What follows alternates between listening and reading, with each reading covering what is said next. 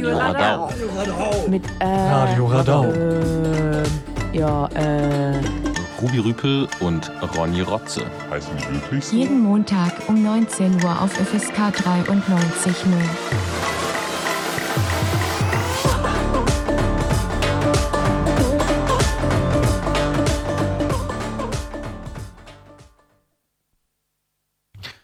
Ja, hallo. Herzlich Hallo. willkommen zu einer neuen Folge von Radio Radau. Ähm, wie jede Woche berichten wir heute von was letzte Woche so in Hamburg und auch anderswo, obwohl heute schon vor allem in Hamburg. Ja, was diese Woche so in Hamburg ging an linken Veranstaltungen, Demos und so weiter und so fort. Und werden auch einen Ausblick geben, was nächste Woche so geht. Und zwischendurch spielen wir ein bisschen Musik von Leuten, die in Hamburg auftreten diese Woche oder auch von anderen Leuten, die wir cool finden. ähm, ja, steigen wir doch direkt ein. Der erste Bericht oder Rückblick, den wir für euch haben, ist, dass am Donnerstag am Hamburger Flughafen eine Kundgebung stattgefunden hat. Und zwar war der Anlass dafür, dass ähm, eine Sammelabstimmung stattgefunden hat vom Flughafen. Aber ich will auch gar nicht so viel selbst dazu erzählen, denn es gibt, äh, wir haben da einen Instagram-Beitrag gefunden, ähm, bei dem das Ganze ziemlich gut eingeordnet und erklärt wird und man ein bisschen Soundkulisse von der Kundgebung mitbekommt. Darum spielen wir jetzt erstmal ab und reden danach vielleicht noch ein bisschen über die Kundgebung.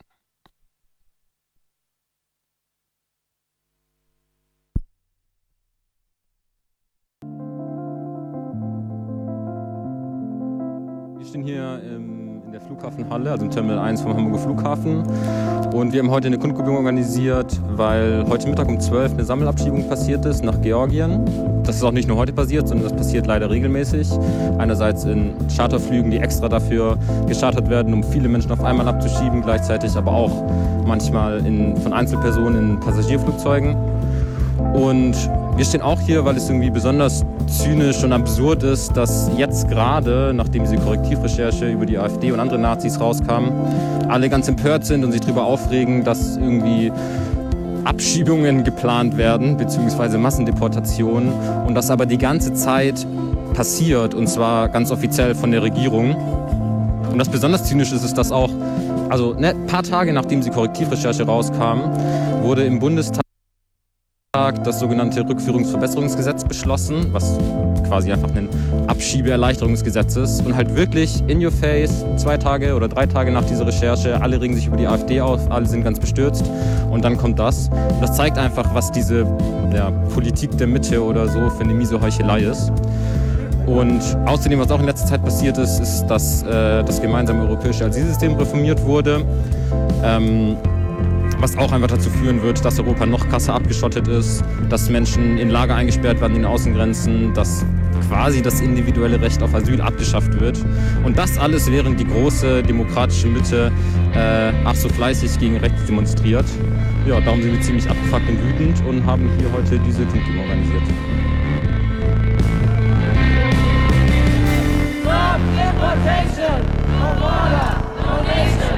Stop deportation!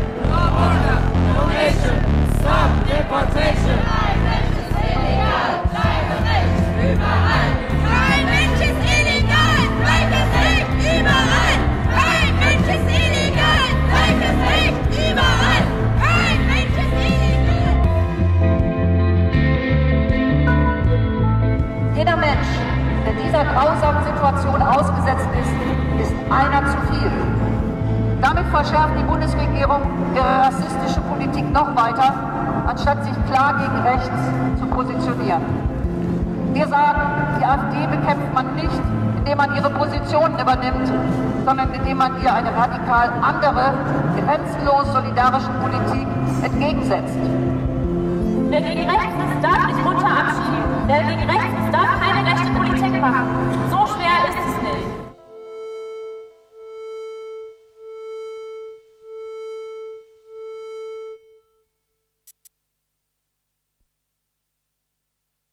Ja, der Beitrag war übrigens von, ähm, scheiße, ich habe den Namen gerade gelesen, wieder vergessen.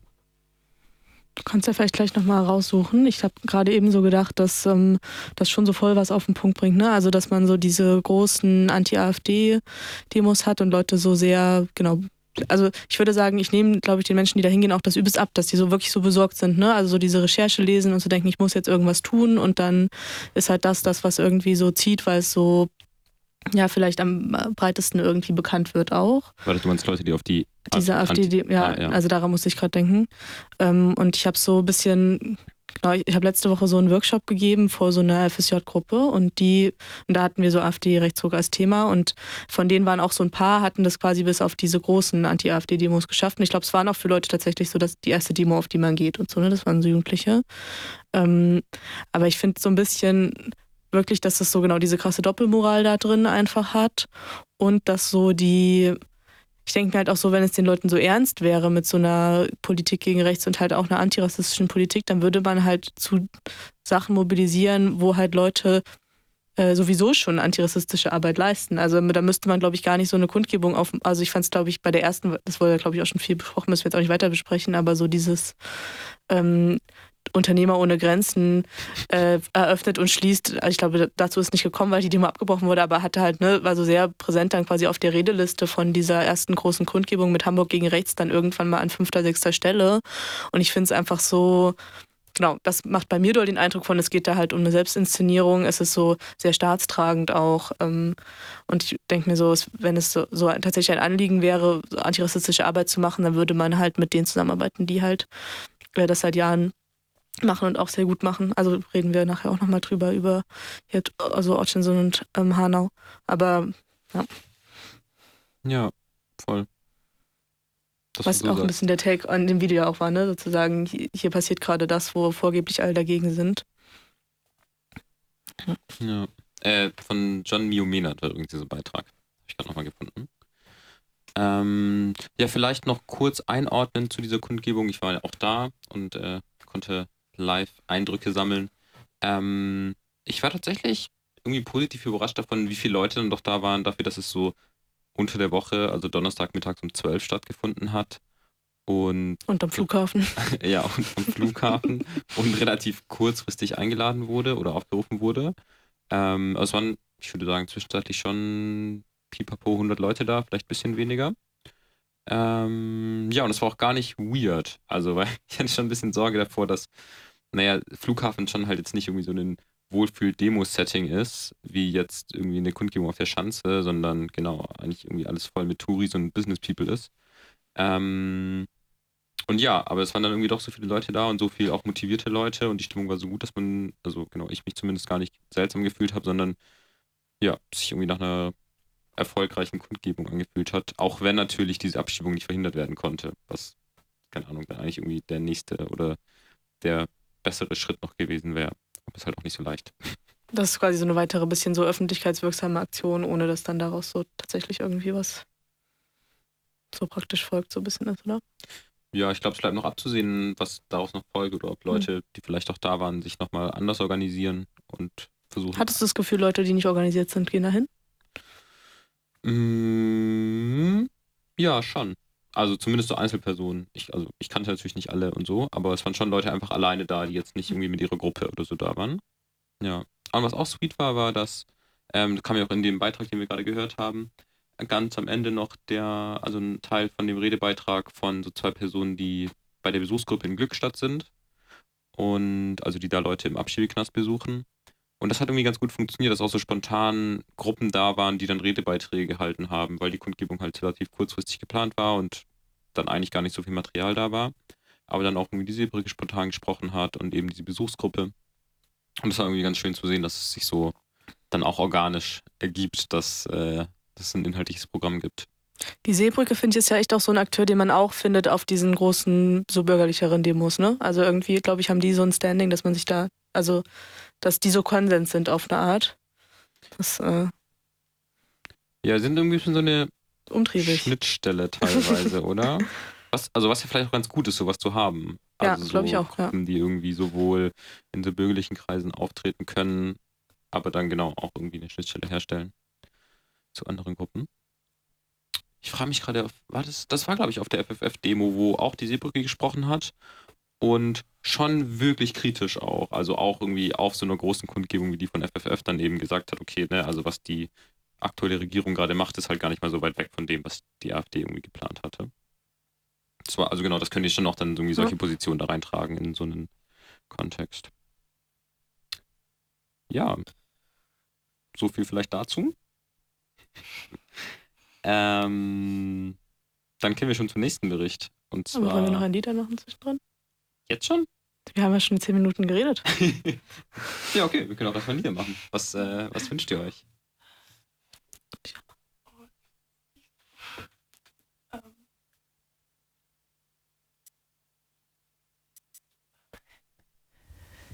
Ähm, ja, wir starten gleich mit einem Song von Citizen, die heute Abend im Knust spielen.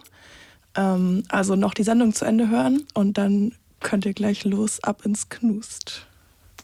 Und der Song heißt If You're Lonely, richtig? Ja. Okay, viel Spaß damit.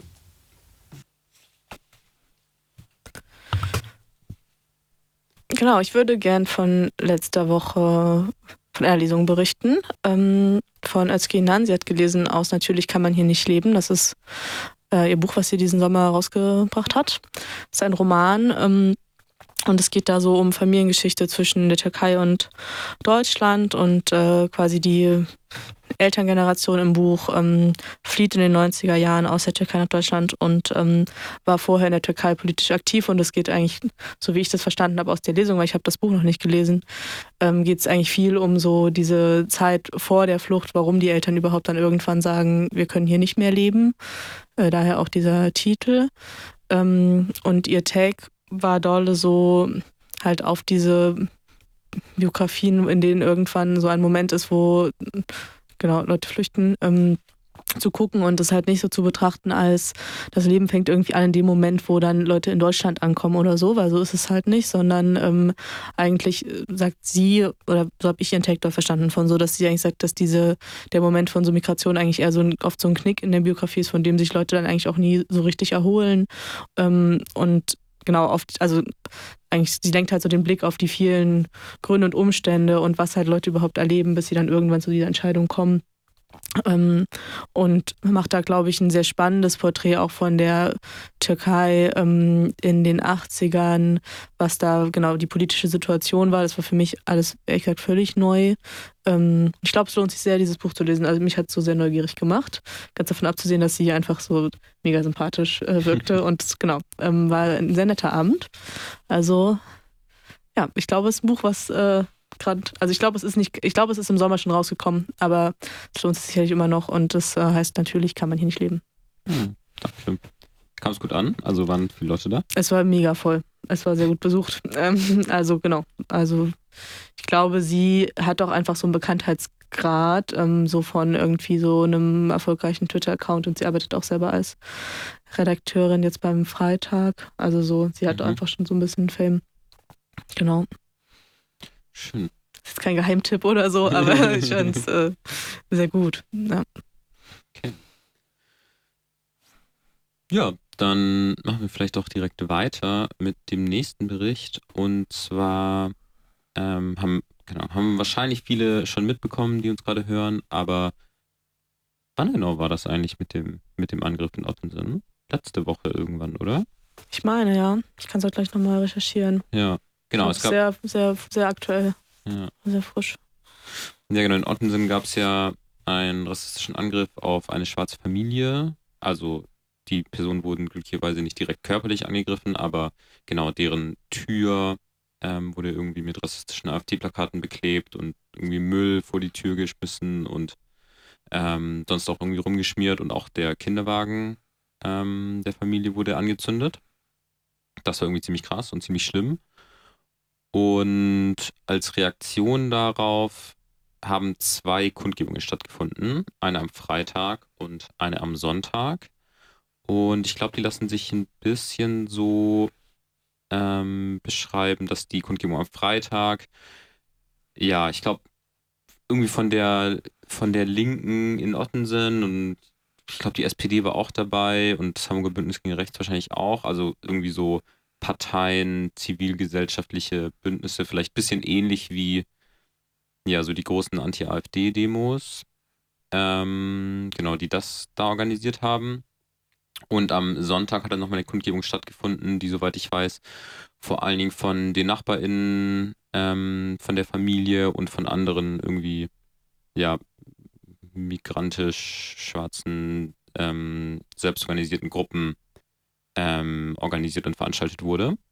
Und wir haben von beiden Kundgebungen waren fleißige ReporterInnen vom FSK unterwegs und haben Redebeiträge aufgezeichnet.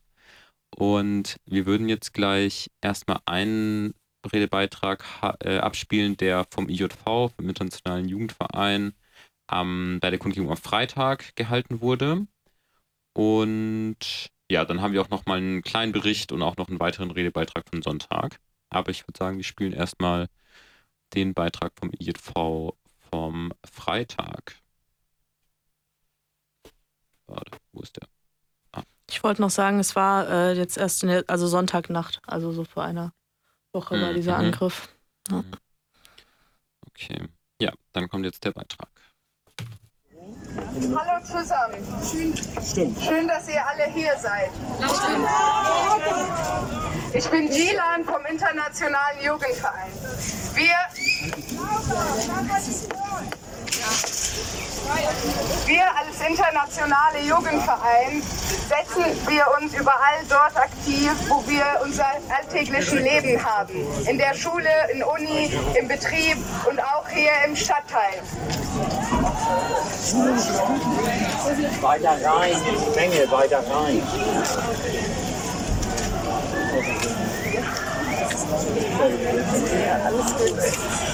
Guck dich einmal hier bitte um. Fühlst du dich zugehörig? Mit hier meine ich nicht hier auf dieser Demo, sondern hier in diesem Land, Almania. Wenn, du, wenn die Antwort Nein lautet, dann bist du damit nicht allein. So geht's vielen von uns. Das, was am Montag geschah ist, ist ein rassistischer Angriff. Und wir vom Internationalen Jugendverein tolerieren das nicht. Es geht nicht, Leute. Wir lieben bitte. Hallo, hallo. Wir lieben. Hallo, hallo, hallo. Technik. Unser Lautsprecher ist leer. Geht das nicht? Ganz Hamburg, AfD! Ganz Hamburg, AfD! Ganz Hamburg, AfD! Ganz Hamburg, AfD! Bitte nehmt Rücksicht, die Lautsprecheranlage ist leider ausgegangen, deswegen haben wir jetzt einen leiseren Redebeitrag. Er ist trotzdem gut, also hört bitte zu.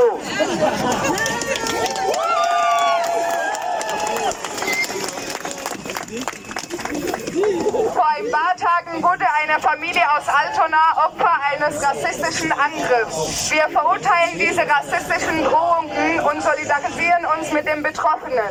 Doch dieser Angriff ist kein Einzelfall. Die Situation in Deutschland, die so geprägt von Hass und Spaltung ist, bringt solche Angriffe erst hervor. Rechter Terror und Rassismus ziehen sich wie ein roter Faden durch die Geschichte der Bundesrepublik. Egal ob Hanau, NSU oder Halle. Dabei ist das Muster immer wieder gleich. Deutsche Behörden stehen nicht auf der Seite der Opfer und verharmlosen oder vereinzeln Täter. Anschläge werden nicht aufgeklärt und Ermittlungen eingestellt. Nicht nur ist die AfD bereits in den meisten Landtagen vertreten, sie ist in den Umfragewerten in vielen Bundesländern auch die stärkste Kraft. Die letzte Re Recherche über das Treffen von unterschiedlichen Rechtsextremen in Potsdam haben uns alle schockiert. Es werden Pläne über Remigration geschmiedet und der Ton konnte rassistischer nicht sein. Doch wurde in den letzten Wochen und Monaten auch der Ton der Regierung immer rauer. Der Bundeskanzler kann auf dem Spiegelcover von Abschiebungen im großen Stil fantasieren und die Ampelregierung hat mit dem Rückführungsverbesserungsgesetz Abschiebungen nur noch leichter gemacht. Menschen, die aus deren Ländern geflohen sind, damit Menschen, die aus der, deren Ländern geflohen sind, nur noch leichter aus Deutschland abgeschoben werden. 2023 gab es bereits 27 Prozent mehr Abschiebungen als im Vorjahr und in Zukunft solle es noch mehr werden. Ähm, das ist heuchlerisch. Ob von Remigration oder einer vereinfachten Rückführung gesprochen wird, wir, wir fordern ein, Aufenthaltsre äh, ein Aufenthaltsrecht für alle Menschen, die aus ihrer Heimat gefliehen mussten. Rassismus wird gezielt dort verbreitet, wo er jemanden nutzt. Politiker lügen, um Sündenböcke für die sozialen Missstände zu finden. Medien hetzen, um die Auflage zu steigern. Unser Chefs spalten die Arbeiter, um Lüne zu drücken. Vermieter diskriminieren, um die Mietpreise anzuziehen. Und Polizisten schikanieren, um um Fallzahlen auszuhübschen. Rassismus ist nicht naturgegeben. Er ist im Kern kein Konflikt zwischen Hautfarben, sondern ein Spaltungsinstrument, das dort bewusst eingesetzt wird, wo es ökonomische und politischen Nutzen hat.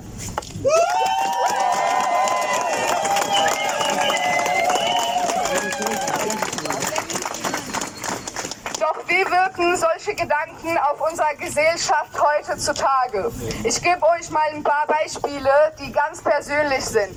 Meine Mutter wird auf der Straße angespuckt, weil sie ein Kopftuch anzieht.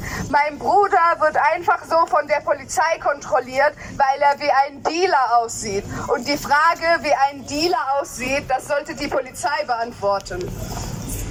Das sind die mildesten Beispiele, das sind die mildesten Situationen, die von mir mittlerweile gar keine Reaktion mehr bekommen. Das ist unser Alltag. Doch das, was am Montag geschah ist, wofür eine Mutter mit ihren Kindern aus deren Wohnung fliehen mussten, weil die da sich nicht mehr sicher fühlen, das ist eine Entwicklung strukturelles und, und systematisches Rassismus. Wir zählen auf die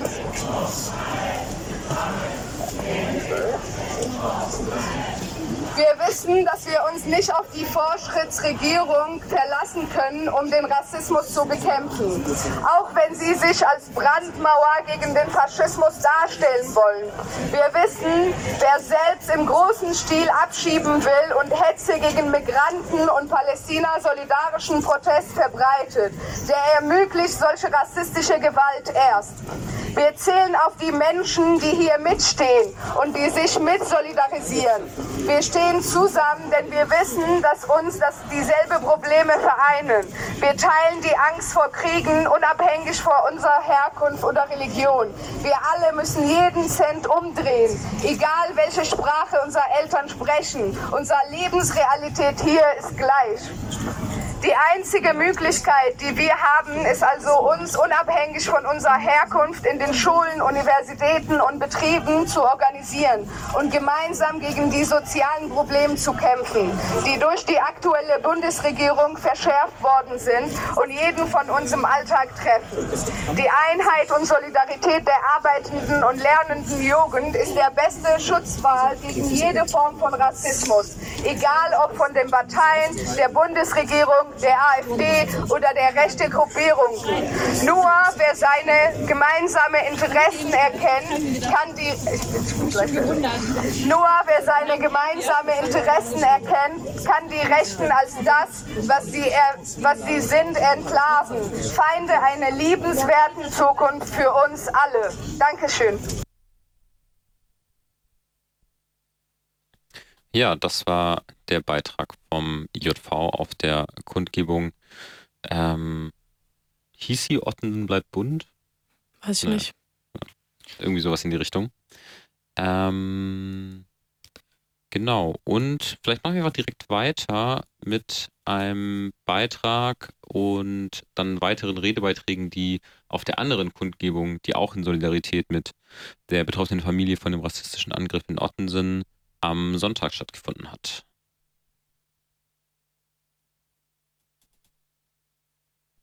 Oh.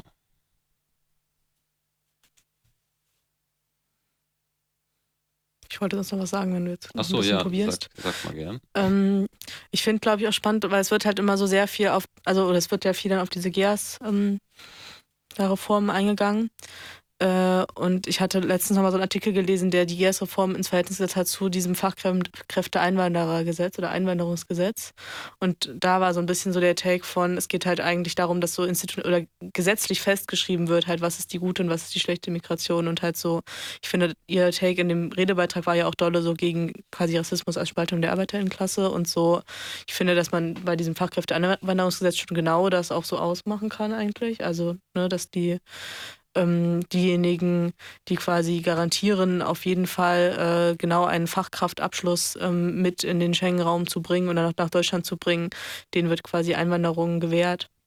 Während es allen anderen, die irgendwie, ja, äh, aus allen möglichen Gründen, warum Leute ähm, äh, in die EU gehen, ähm, genau, während es denen erschwert wird sozusagen. Und das ist so ein bisschen dieses Ineinandergreifen von diesen beiden Gesetzen, finde ich, glaube ich. Also so, ich glaube, das Gesetz, das wird jetzt erst so in zwei, drei Monaten quasi in Kraft treten, aber ich würde sagen, das wird ein noch, also genau.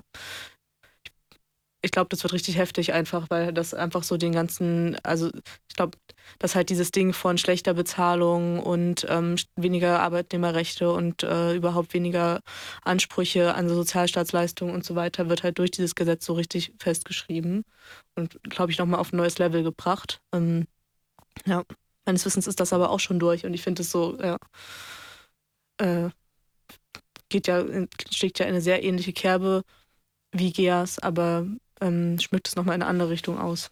Ja. Hey, krass, und das war auch gar nicht irgendwie Thema bislang, oder? Also ich habe, Mhm. glaube ich, höre gerade zum ersten Mal davon. Ja, ich glaube auch, das ist so ein Gesetz, was auch einfach so sehr schnell so gepasst wurde und ähm, Ja. Also es gibt, ich habe mich noch nicht so ganz da reingefuchst, aber es gibt dann irgendwie sowas wie so eine Chancenkarte, was halt, glaube ich, ein total, also der Artikel, den ich gelesen habe, war so mäßig die Chancenkarte, vor allem eine Chance auf höhere Ausbeutung. Also es schreibt wirklich so fest, dass so Menschen, äh, die keinen europäischen Pass haben, äh, weniger Lohn bekommen können. Also so, ich würde sagen, auch auf einer gewerkschaftlichen Ebene müsste da auch irgendwie mal noch was passieren, einfach von so ähm, gleicher Lohn für gleiche Arbeit ist auf jeden Fall mit Fachkräfteeinwanderungsgesetz nicht zu haben. Ähm, ja. Ist ja auch voll spannend, dann allein was die Begrifflichkeiten angeht, sich in dem Kontext anzuschauen, was wird überhaupt als Migration benannt Mhm. und was nicht. Also genau, was, was wir meinten, irgendwie es passiert voll viel Migration eigentlich die ganze Zeit von Leute fahren irgendwo hin zum Arbeiten oder ziehen irgendwo um und bla bla bla. Aber was dann irgendwie auch diskursiv als Migration markiert wird und auch mit diesem, ne, mit dieser negativen Anhaftung, die der Begriff Migration mittlerweile in so bürgerlichen Diskursen hat, wird halt irgendwie nur dieser sehr kleine Teil überhaupt benannt.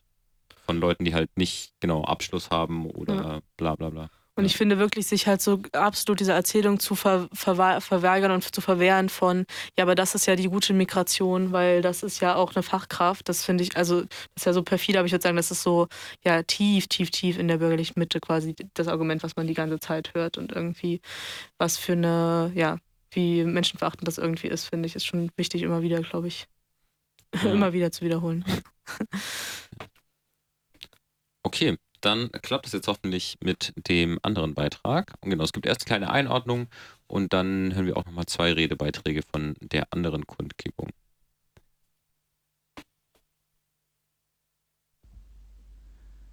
Hallo, ich war am Sonntag bei der Kundgebung für ein solidarisches Hamburg. Ähm, come together, wir stehen zusammen. Ähm, Grund dafür war ein rassistischer Angriff auf eine schwarze Familie, die in Ottensen wohnt. Ähm, es wurden rassistische AfD-Plakate an ihre Wohnungstür geklebt. Es wurde Müll vor ihrer Wohnungstür ausgekippt und ihr Kinderwagen abgebrannt. Und daraufhin haben verschiedene AkteurInnen ähm, äh, zu dieser Kundgebung aufgerufen am Sonntag. Ich glaube, es gab sogar schon eine andere am Freitag. Ähm, da weiß ich aber nicht, wer die veranstaltet hat, aber genau zu der haben, hat unter anderem Asmaras World aufgerufen und ähm, genau, es waren irgendwie 2500 Leute da. Ich fand es voll stark. Ähm, keine Ahnung, die Redebeiträge, als auch irgendwie die Stimmung auf dieser Kundgebung fand ich irgendwie sehr kraftvoll und solidarisch und ja, irgendwie einfach cool, dass es also richtig stark und krass, dass es so schnell auf die Beine gestellt wurde, weil dieser Angriff war vor einer Woche ungefähr. Und genau, unter anderem haben ähm, Personen von Arivati, ähm, oh shit, jetzt habe ich den Namen vergessen. Ich glaube Community Kids oder so, ähm, Asmaras World und von der Achidi John äh, Initiative und noch andere Personen geredet. Und ich habe euch auch zwei, also ich habe ähm, vier Redebeiträge aufgenommen, aber ähm, euch geschickt habe ich jetzt die zwei Redebeiträge von einmal Arivati und Asmaras World.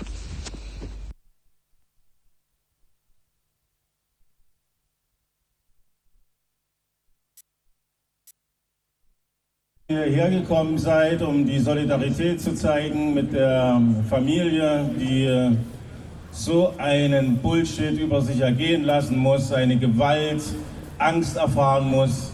Das ist absolut unerträglich und zeigt uns auch, dass die AfD kein ostdeutsches Problem ist, sondern ein gesamtdeutsches Problem.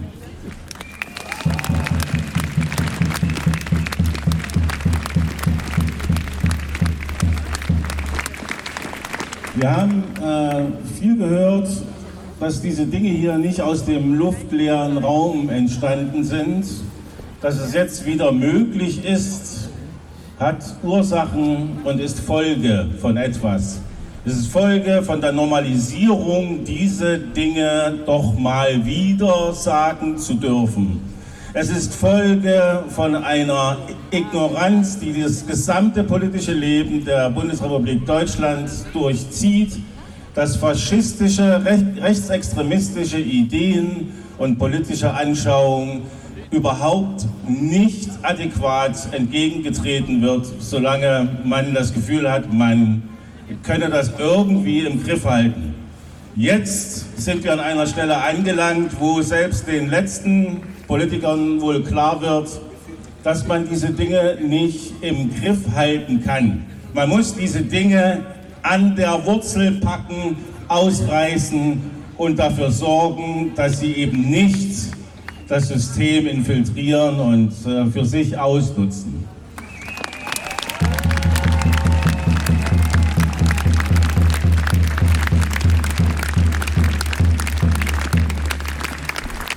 Möchte aber auch sagen, dass Rassismus und insbesondere antischwarzer Rassismus kein Privileg der AfD sind. Es ist gerade hier in Hamburg gibt es einige Beispiele, wo es nicht AfD-Menschen waren, wo es nicht AfD-Sympathisanten waren, sondern Polizisten, Staatsanwälte, Richter, Ärzte, die schwarze Menschen umgebracht haben oder den Tod von schwarzen Menschen einfach so hinnehmen.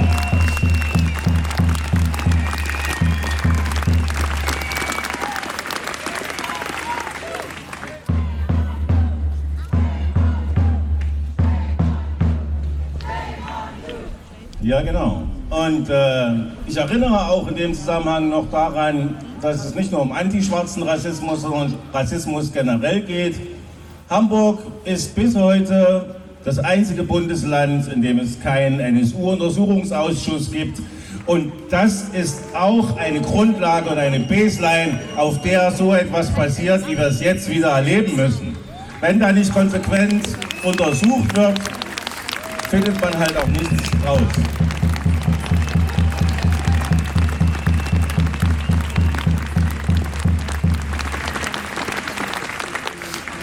Wir haben seit 2015 die UN-Dekade für Menschen afrikanischer Herkunft.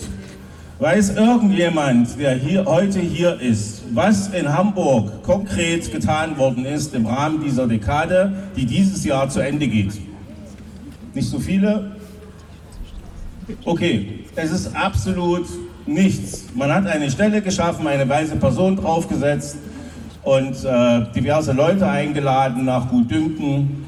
Und konkret passiert ist überhaupt nichts. Die Dekade geht dieses Jahr, wie gesagt, zu Ende und diese Chance ist ungenutzt geblieben. Das heißt, wir als Zivilgesellschaft müssen mehr tun, damit antischwarzer Rassismus jeden Tag neu ähm, bekämpft wird und den Leuten entgegengetreten wird, weil die Politik es einfach nicht tut.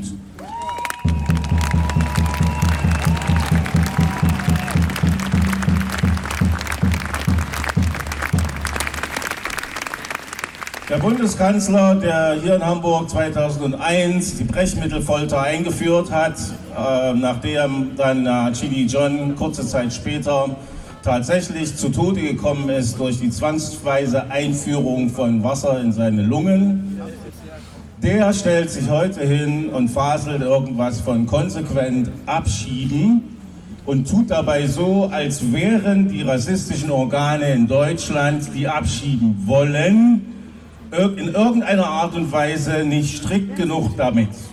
Sie sind es, wenn Sie Leute abschieben wollen, dann tun Sie das mit allen erdenklichen Mitteln, mit Gewalt, mit gescharterten Maschinen in Länder, wo die Leute gar nicht herkommen. All das ist schon Realität. Und was soll das dann heißen, konsequent abzuschieben? Das ist einfach nur ein nach dem Mund reden für Menschen, die genau solche Übergriffe auf unsere Menschen aus der schwarzen Community verüben. Und das muss einfach aufhören.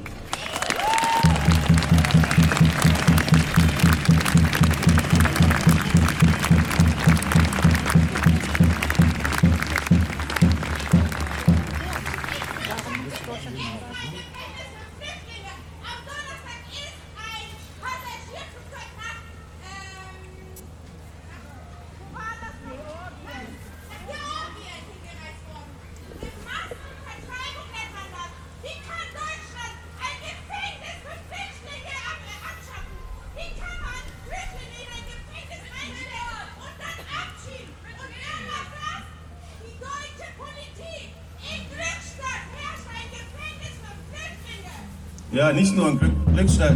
Und das ist richtig. Das Einzige, was diese Menschen getan haben, ist, sie sind geflüchtet von da, wo sie herkommen und hatten mit Garantie einen guten Grund dafür. Niemand verlässt die Heimat einfach so. Diese Leute, die keine Verbrechen begangen haben, mit Gewalt abzuschieben, ist das eigentliche Verbrechen. Und hier muss es ansetzen. Es muss einen Mentalitätswechsel geben in der politischen Kultur des ganzen Landes. Und ob das mit Wahlen alleine zu verhindern ist, steht so ein bisschen im Raum. Es reicht nicht, seine Stimme abzugeben und dann vier Jahre lang zuzugucken bei den Verbrechen, sondern es muss jeden Tag die Stimme erneut erhoben werden.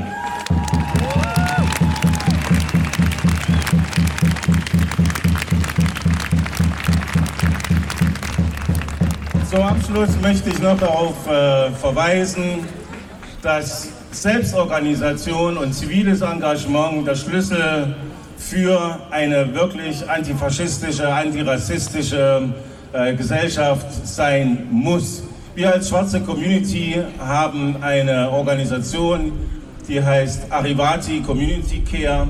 Wenn ihr Menschen kennt, die unter rassistischen Bedrohungen leiden, die Probleme haben mit den Behörden, sagt ihnen Bescheid. Unter info.arrivati.de kann man sich melden. Wir machen Kriseninterventionen, Psycho, äh, psychosoziale Betreuung, medizinische Beratung und aufenthaltsrechtliche Beratung, sodass wir dort äh, selbst organisiert um, uns um unsere Community kümmern und diese Menschen aufnehmen und ihnen ein, das Rückgrat stärken. Dankeschön.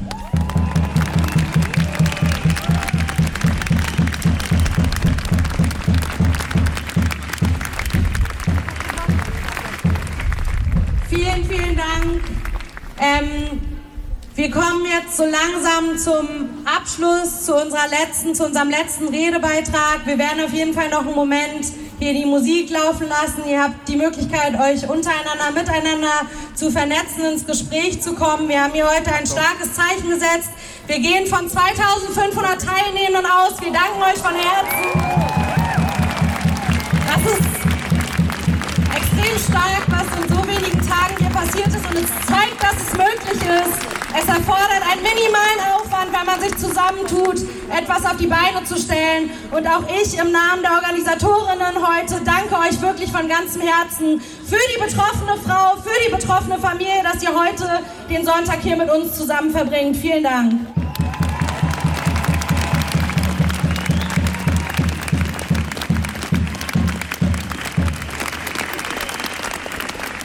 Moin, moin. Ja, das kenne ich auch schon. Ich bin von Asmaras World. Asmaras World ist eine sogenannte Migrant Self-Organization. Bedeutet, wir kommen aus den verschiedensten Ecken dieser Welt, leben alle in Hamburg, sind hier geboren, herge oder hermigriert, mussten fliehen und haben unser Zuhause hier gefunden. Einige, weil sie das Glück hatten, und andere, weil sie es sich aussuchen durften. Was wir heute hier sehen, ist natürlich die Solidarität, die wir uns täglich wünschen. Und dabei meine ich jetzt nicht nur die deutsche Gesellschaft, weil mittlerweile zum Glück und irgendwie zufällig wahrscheinlich wie Menschen wie bei mir, die dann so mit zehn die deutsche Staatsbürgerschaft bekommen haben, können wir uns das leisten, hier zu sprechen.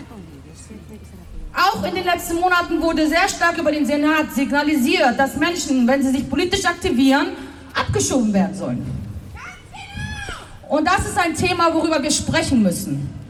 Es kann nicht an etwas angeknüpft werden, wo gesagt wird, jeden Tag für alle nicht deutsch gelesenen Personen, wenn du dich nicht so und so verhältst, gehörst du hier nicht hin. Schon hier. Und es ist schön. Und es ist schön zu sehen, die Schilder von Altona ist bunt. Wir sehen die ganzen Schilder, aber in der Realität von unserer Organisation sind wir alleine in den Ausländerbehörden und alleine im Bundesamt für Migration und Flüchtlinge. Und das ist ein Appell an alle Menschen, die hier heute sind. Bitte informiert euch darüber, was das sogenannte Asylgesetz oder das Asylrecht bedeutet. Denn wir hören oft in unserem Alltag die Gespräche, dass gesagt wird, ja, aber die müssen ja gehen. Die sind ja aus sicheren Herkunftsländern. Wer weiß denn, was das bedeutet? Wer hat das entschieden? Genau. Und dazu stellen wir alle Menschen, die gerade hier anwesend sind, jede einzelne Person, die das Recht hat, laut Gesetze und Titeln auf Dokumenten, die sich Ausweis oder Pass nennen, sich mit der Thematik bitte zu beschäftigen. Es ist einfach gesagt zu sagen, kein Raum für Rassisten, Nazis sind scheiße. Aber wenn wir die Aussagen hören von Menschen, die die damalige Zeit überlebt haben, sie sind seit langer Zeit alarmiert. Und sie warnen darüber, dass die Ignoranz das Ganze hervorruft. Und deswegen sind wir an dem Punkt, dass Menschen so mutig sind und Kinderwagen zu verbrennen. Also bitte, solltet ihr nicht wissen, wo ihr sucht, wo ihr Informationen bekommt, könnte ich jetzt ganz frech sagen, geht in die Bibliothek und liest das nach. Oder wir sagen, lernt euch bitte wieder zu organisieren. Wir müssen wieder in der Lage sein, uns auszutauschen und zu diskutieren, ohne uns immer direkt zu teilen. Genau das ist, was die AfD und die ganzen Rassisten nämlich tun. Sie haben gelernt, kompromisslos zu sein. Sie binden sich alle oder sie, sie solidarisieren sich nach, was Leute denken, solidarisieren sie sich mit allen verschiedenen Kämpfen. Wir haben es sehr stark beobachtet seit Corona. Da hat die Anonymität wieder zugenommen. Und ja, Asmeras World kann man sagen, ja, ist bekannt geworden, seit da haben wir auf einmal Spenden, keiner weiß wie, aber wir freuen uns, wir können heute Tee servieren. Aber wieso muss es immer erst knallen, dass Menschen verstehen, dass es so nicht weitergeht? Und dann ist die Frage, was tun wir alle damit? Okay, wir waren jetzt alle hier, wir haben jetzt zwei, drei Stunden unserer Zeit investiert. Herzlichen Glückwunsch, vielen Dank. Wie geht's morgen weiter? Sind wir morgen wieder in unserer Welt und streiten wir uns innerhalb unserer Communities und mit den anderen und die sind auch doof und die gehen auch nicht und die haben das gesagt und die sind das? Es muss aufhören und zwar heute, bitte. Revolution now! Revolution now! Revolution now! gehalten, oder? Ihr habt mit so viel geredet, aber ihr habt gar nicht mitgeschrien. Ihr habt jetzt ein paar Mal mitgerufen. Nächstes Mal verteilen wir noch so Bücher, damit ihr alle Parolen mitsehen könnt. Denn sie haben eigentlich immer so eine History, wisst ihr? So ähnlich wie im St. Pauli-Stadion, da gibt es auch noch Songbooks. Ich glaube, sowas müssen wir auch in antirassistischen Networken wieder reinbringen. Denn Antirassismus sagt man nicht, sondern man lebt es. Und dazu sollte man ein gewisses Vokabular beherrschen. Das kann man in jeder Sprache. Da gibt es ganz viele Sprachen dafür. Es gibt sogar Google Translation heutzutage. Also, ihr könnt auch von anderen Ländern auf Deutsch übersetzen. Das nennen wir dann als MSO, oder sorry, Migrant Organization, das nennen wir dann, wie sage ich's, Deutsche in unsere Gesellschaft integrieren.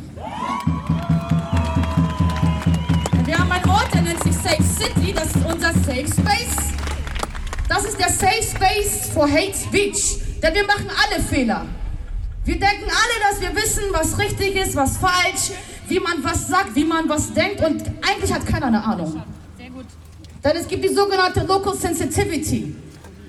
Ich habe meine Sensitivity aus dem Land, aus dem meine Eltern kommen oder aus dem Land, wo andere hermigriert sind und die andere Person hat ihre.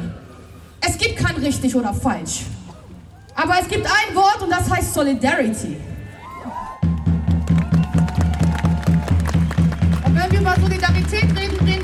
Solidarität in dem Ort, in dem wir uns befinden. Und das müssen wir wieder lernen. Vielen Dank.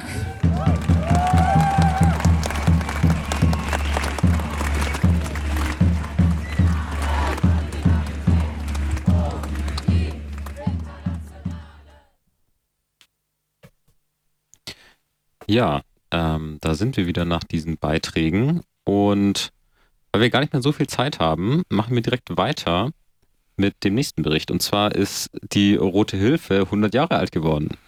Genau, was ist die Rote Hilfe? Die Rote Hilfe ist ein, äh, ja, ein, ein Zusammenschluss, der sich 1924 zuerst gegründet hat und aber in ihrer heutigen Form gibt es sie seit 1980 und sie beschreiben sich selber so, dass sie sagen, ähm, die Rote Hilfe äh, knüpft bewusst an die Geschichte der strömungsübergreifenden Solidarität an und so können linke AktivistInnen aus vielen Bewegungen in ihren Kämpfen sowohl politisch als auch finanziell verlässlich unterstützt werden, wenn sie durch ihr politisches Engagement von staatlicher Repression betroffen sind.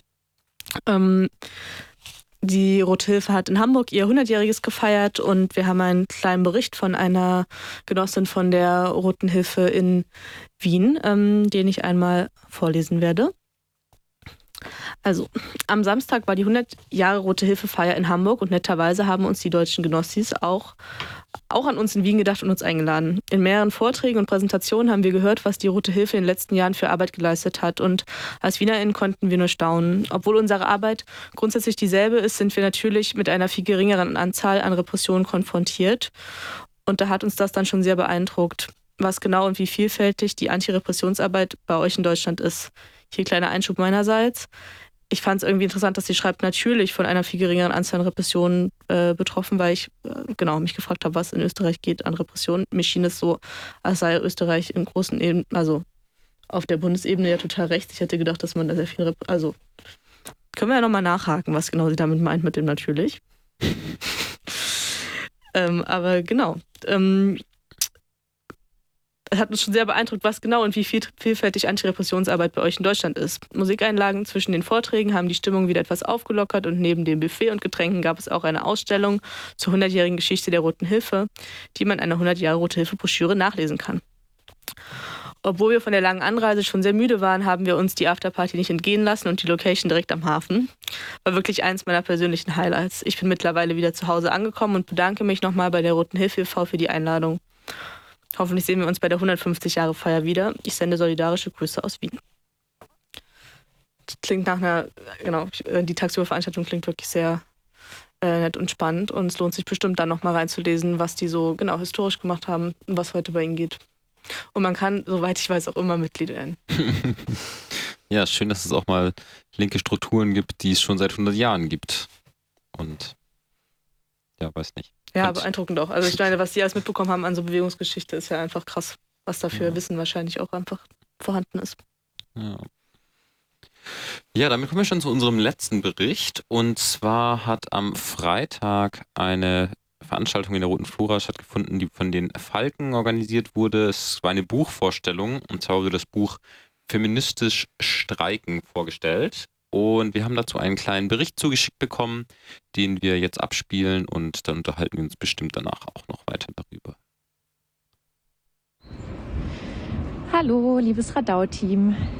Ich möchte berichten von einer Veranstaltung, die letzten Freitag in der Flora stattgefunden hat, organisiert von den Falken Hamburg. Und zwar gab es da eine Buchvorstellung von dem Buch Feministisch Streiken, was jetzt vor kurzem erschienen ist. Ähm, und es wurde diskutiert, was eigentlich ein feministischer Streikbegriff sein kann, was der für ein Verhältnis hat zum politischen Streik, was der wiederum für ein Verhältnis hat zum ökonomischen, klassischen Streik.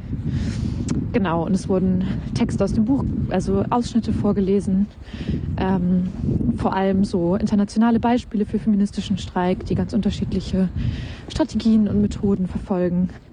Das war sehr interessant äh, und das ist in dem Buch auch noch ausführlicher nachzulesen, beispielsweise aus Südafrika oder auch aus Polen. Genau. Ähm, ja, worum ging es noch? Es ging dann noch ein bisschen um das Verhältnis von Klassenkampf und Feminismus und wie sich das im feministischen Streik potenziell bündeln kann. Ähm, es ging darum, wie gerade wilde Streiks, die nicht gewerkschaftlich ausnahmslos organisiert sind, auch zwangsläufig zu anderen Beziehungsweisen führen, da das Miteinander des täglichen Überlebens ähm, irgendwie gemeinschaftlich organisiert werden muss, wenn Lohnzahlungen ausbleiben und was das auch für ein Potenzial birgt. Genau, dann ging es um Möglichkeiten, Care-Arbeit zu bestreiken, um nur ein paar interessante Aspekte zu benennen, die da diskutiert wurden. Genau, das als kleiner Bericht vom Freitag. Liebe Grüße.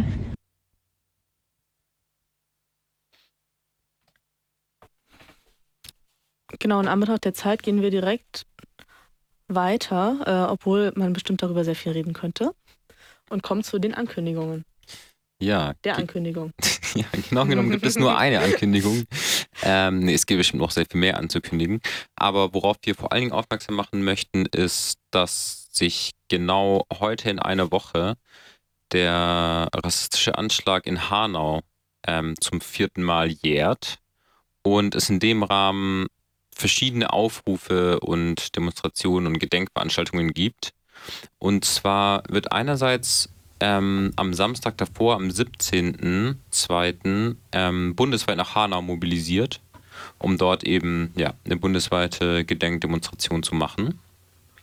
Und dann gibt es zusätzlich noch am 19., also am, am vierten Jahrestag des Anschlags selbst, in Hamburg zwei Demonstrationen. Eine um ähm, 17 Uhr, die in Dulsberg am Straßburger Platz beginnt, die vom JV und der DIDEF organisiert wird und vielleicht auch noch anderen.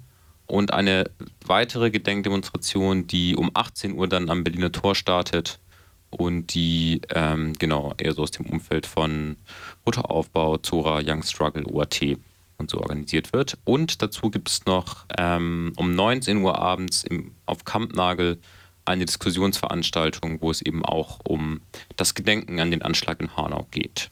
So viel vielleicht dazu. Ja, und abspiel, abschließend spielen wir noch einen Song ähm, in Gedenken an den, wie gestern durch eine Pressemitteilung der Familie bekannt gegeben wurde, verstorbenen Berliner Rapper, Schauspieler und Künstler, Dead Dog. Ähm, genau, und zwar spielen wir den sehr traurigen und auch sehr schönen Song Kleiner Prinz. Ja, damit wären wir dann schon fertig. Ähm, viel Spaß noch mit dem Song und bis nächste Woche. Bis bald.